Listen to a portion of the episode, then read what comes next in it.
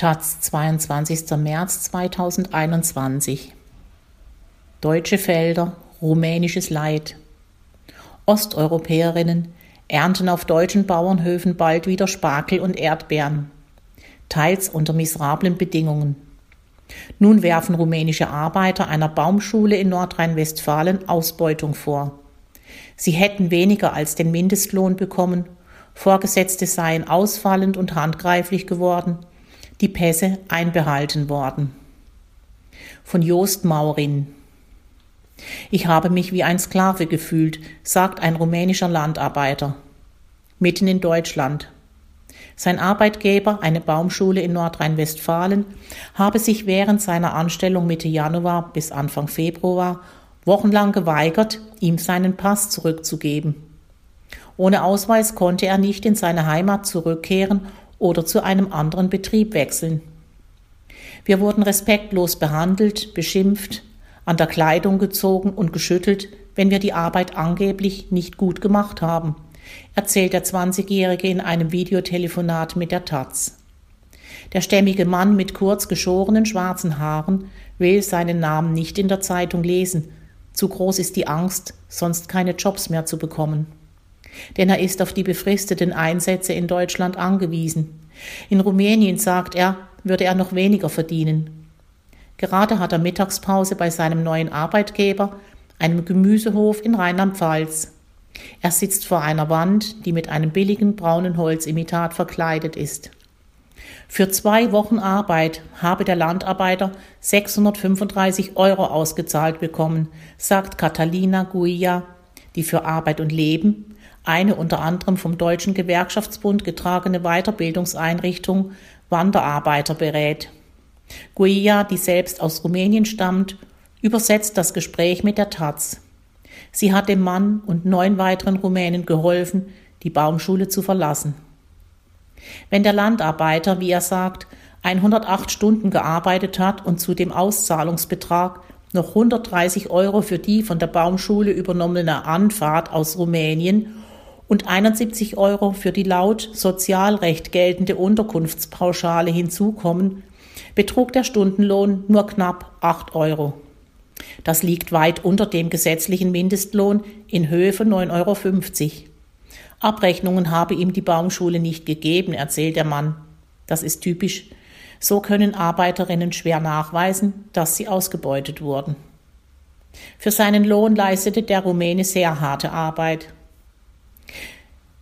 Ich habe täglich 250 Bäume in ein Verpackungsmaterial eingewickelt und dann auf einen LKW geladen, sagt der Mann. Jeder Baum wog 30 bis 40 Kilogramm, wenn er trocken war. Wenn er nass war, noch mehr. Und meistens waren sie nass. Auf dem Feld habe er Setzlinge gepflanzt bei Temperaturen um den Gefrierpunkt. Den Arbeitsvertrag auf Deutsch habe er unterschreiben müssen, obwohl er ihn nicht verstanden habe, erzählt der Rumäne weiter. Ich habe auch keine Kopie bekommen. Ein Kollege des 20-Jährigen berichtet der Taz, er habe für zwei Wochen nur 750 Euro ausgezahlt bekommen. Das würde bei 126 Stunden und Zuschlägen für Anfahrt und Unterkunft lediglich einen Stundenlohn in Höhe von 7,55 Euro bedeuten, rund ein Fünftel weniger als der vorgeschriebene Mindestlohn. Der 23-Jährige bestätigt auch die Vorwürfe, die Pässe seien einbehalten, die Arbeitsverträge nur auf Deutsch geschrieben und nicht in Kopie ausgehändigt, die Arbeiter beschimpft sowie tätlich angegriffen worden. Er ergänzt, die Chefs waren sehr aggressiv zu uns.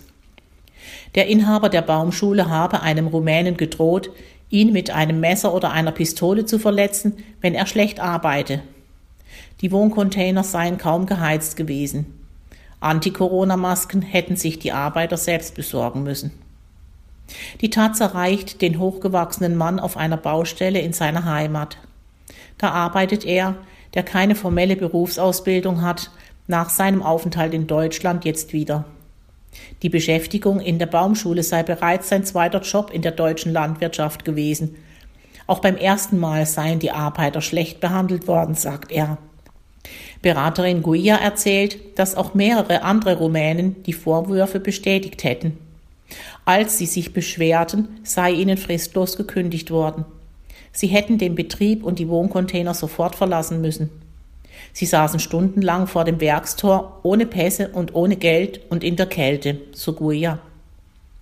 Erst als die Polizei anrückte, habe die Baumschule die Pässe herausgegeben und nur nach Intervention der Beratungsstelle hätten sie ihren Lohn bekommen. Die Baumschule wies die Vorwürfe als falsch zurück. Belege führte sie nicht an. Das Unternehmen schrieb der Taz lediglich, es könne nicht auf Details eingehen, weil die Behörden sich mit dem Fall befassten. Die zuständige Staatsanwaltschaft Krefeld teilte mit, sie prüfe, ob ein Anfangsverdacht vorliege. 300.000 Saisonkräfte, die vor allem aus Osteuropa kommen, reisen in normalen Jahren ein. Die Landwirte brauchen sie etwa für die in wenigen Wochen beginnende Spargelernte. Danach holen Erntehälfter zum Beispiel Erdbeeren vom Feld. Um die Zahl der reisenden Helferinnen und somit das Corona-Risiko zu reduzieren, diskutiert die Bundesregierung derzeit, ob Landwirtinnen die Arbeitskräfte wie im Corona-Jahr 2020 bis zu 115 Tage ohne reguläre Sozialversicherung beschäftigen dürfen sollen. In den Jahren ohne Pandemie hatte die Schwelle bei 70 Tagen gelegen. Mit Folgen für die Aushilfen. Auf diesem Weg angestellte Osteuropäerinnen müssen laut der Industriegewerkschaft Bauen Agrar Umwelt in Klammern IG Bau beispielsweise bei einer Corona-Erkrankung die Behandlungskosten mitunter selbst zahlen. Zudem würden der deutschen Sozialversicherung hohe Summen an Beiträgen verloren gehen. 60 Prozent der Ende Juni 2020 registrierten rund 97.000 ausländischen Aushilfskräfte in der deutschen Landwirtschaft hatten eine sozialversicherungsfreie Beschäftigung, wie eine statistische Auswertung zeigt, die die Bundesagentur für Arbeit auf Tatsanfrage erstellt hat. Auch die Baumschule in NRW stellte Helferinnen auf diesem Weg ein. Berichte über mutmaßliche Ausbeutung von Landarbeiterinnen in Deutschland gibt es immer wieder. Doch für Nicole Spieß, Geschäftsführerin des Gesamtverbands der deutschen Land- und forstwirtschaftlichen Arbeitgeberverbände, sind das nur Einzelfälle. Die Finanzkontrolle Schwarzarbeit des Zolls habe in der Landwirtschaft im Vergleich zu anderen Branchen nur wenige Verstöße gegen das Mindestlohngesetz festgestellt, sagt sie. Nachweise für die geringe Zahl an gravierenden Verstößen gegen Infektions- und Arbeitsschutzmaßnahmen habe zum Beispiel die Arbeitsschutzverwaltung von Nordrhein-Westfalen geliefert. Es sei auch unter den im vergangenen Jahr schätzungsweise 250.000 Saisonkräften nur in wenigen Fällen zu größeren Infektionsgeschehen gekommen. Die meisten Betriebe würden eine private Krankenversicherung für ihre Saisonkräfte abschließen. Die meisten sind aber nicht alle, erwidert Harald Schaum, wie Vizevorsitzender der IG Bau. Und die privaten Versicherungen deckten nicht alle Risiken ab. Vergangenes Jahr etwa ist ein Kollege nach einem während der Arbeitszeit erlittenen Herzinfarkt auf den Krankenhauskosten sitzen geblieben. Eine genaue Zahl der Infizierten oder Corona-Ausbrüche kann weder der Arbeitgeberverband noch das Bundesagrarministerium nennen. Fest steht jedoch, dass ein Gemüsehof im bayerischen Mamming mit 250 Fällen laut Robert Koch Institut im Sommer zeitweilig der größte Infektionsherd bundesweit war. Eine Ukrainerin musste auf der Intensivstation behandelt werden. In Baden-Württemberg starb ein infizierter Spargelstecher aus Rumänien. Schon die wenigen Medienartikel zum Thema, die die Taz für eine Stichprobe ausgewertet hat, berichten von insgesamt mehr als 400 Infizierten. Und es gibt mehr Indizien, die auf systematische Ausbeutung von Landarbeiterinnen hindeuten.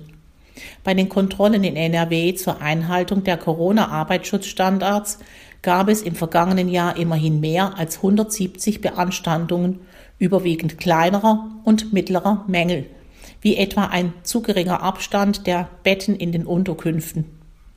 In drei Unternehmen fanden die Kontrolleure nach eigenen Angaben gravierende Mängel.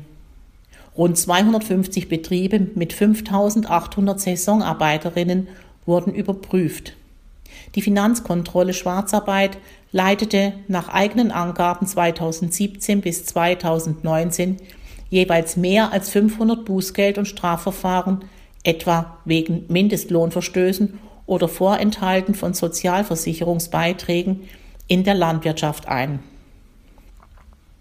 Angesichts dieser Zahlenverhältnisse kann man unseres Erachtens nicht nur von Einzelfällen reden, zumal die Kontrollwahrscheinlichkeit nicht sonderlich groß ist, sagt Gewerkschafter Schaum. Es gibt eine ganze Reihe von Betrieben, die sich illegal verhalten. Diese hätten einen illegalen Dumpingvorteil im Wettbewerb mit den Höfen, die sich korrekt verhalten. Dennoch will der Arbeitgeberverband, dass die Branche die Aushilfen noch länger ohne reguläre Sozialversicherung beschäftigen darf und begründet das mit dem Infektionsschutz. Gewerkschafter Schaum aber sagt, dass das Infektionsrisiko geringer wäre, wenn die Landarbeiter für eine kürzere Zeit unter den beengten Bedingungen in Deutschland lebten. Der Bauernverband verweist auf weitreichende Infektions- und Arbeitsschutzmaßnahmen. Erntehelfer aus Risikogebieten wie Polen oder Rumänien müssten spätestens 48 Stunden nach der Einreise einen negativen Corona-Test nachweisen. Andere Regeln seien jedoch teils wachsweich formuliert, kontert Schaum. Tatsächlich ist beispielsweise die Unterbringung in Einzel- statt Mehrbettzimmern laut Bundesagrarministerium nur anzustreben. Zwar müssen die Erntehelfer in feste Gruppen eingeteilt werden, die sich bei der Arbeit nicht begegnen sollen, aber in einem Zimmer dürfen doch Mitglieder verschiedener Teams schlafen. Die Gewerkschaft sieht auch keine Gefahr, dass Deutschland mehr Gemüse importieren muss, falls die hiesigen Bauern etwa mehr für ihre Aushilfen zahlen müssten. Wenn ein Erntehelfer stündlich etwa 10 Kilogramm Spargel sticht und im Betrieb 3 Euro je Stunde mehr kostet, würde das den Preis nur um 30 Cent pro Kilo verteuern, sagt Schaum. Der deutsche Spargel würde dadurch kaum unattraktiver.